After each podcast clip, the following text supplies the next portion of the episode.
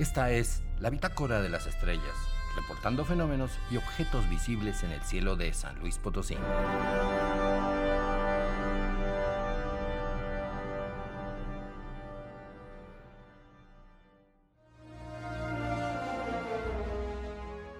Esta semana tenemos tres lluvias de estrellas. Las estrellas fugaces son pequeños restos de los cometas que dejan a su paso.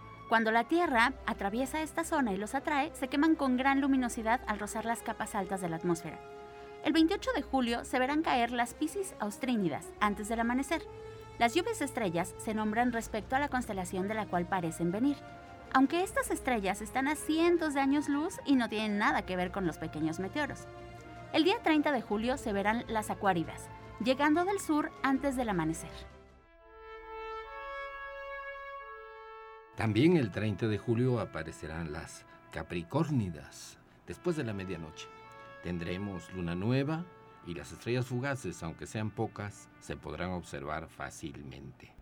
Fuera de la ciudad, sin contaminación de luz, se podrá ver nuestra galaxia, la Vía Láctea, como una larga nube casi vertical. Vivimos en un brazo de esa galaxia espiral nuestro Sol se halla a unos 25.000 años luz del centro, donde existen pesadísimos agujeros negros con una masa de 4 millones de veces la de nuestro Sol. Imagínense. Este centro se encuentra cerca de la cola del escorpión en la constelación de Sagitario. Búscala en un mapa de constelaciones y observa este espectáculo maravilloso. Puedes aprovechar para fotografiar también el centro de la galaxia con sus miles de millones de estrellas.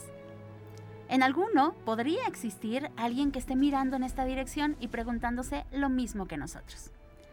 El 28 de julio, el planeta Júpiter comienza su movimiento retrógrado. Parecerá que detiene su movimiento lento habitual hacia el este y empezará a moverse hacia el otro lado, hacia el oeste.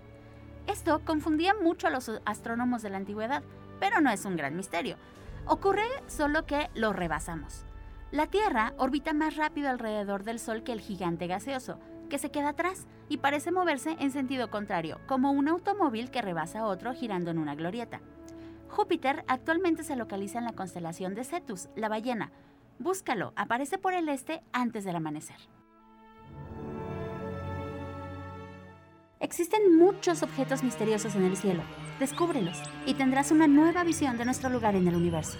Para Radio Universidad informaron Jessica Mena y Cristian González del Carpio. Grabación, Lalo Carrillo. Edición, Ángel Pérez.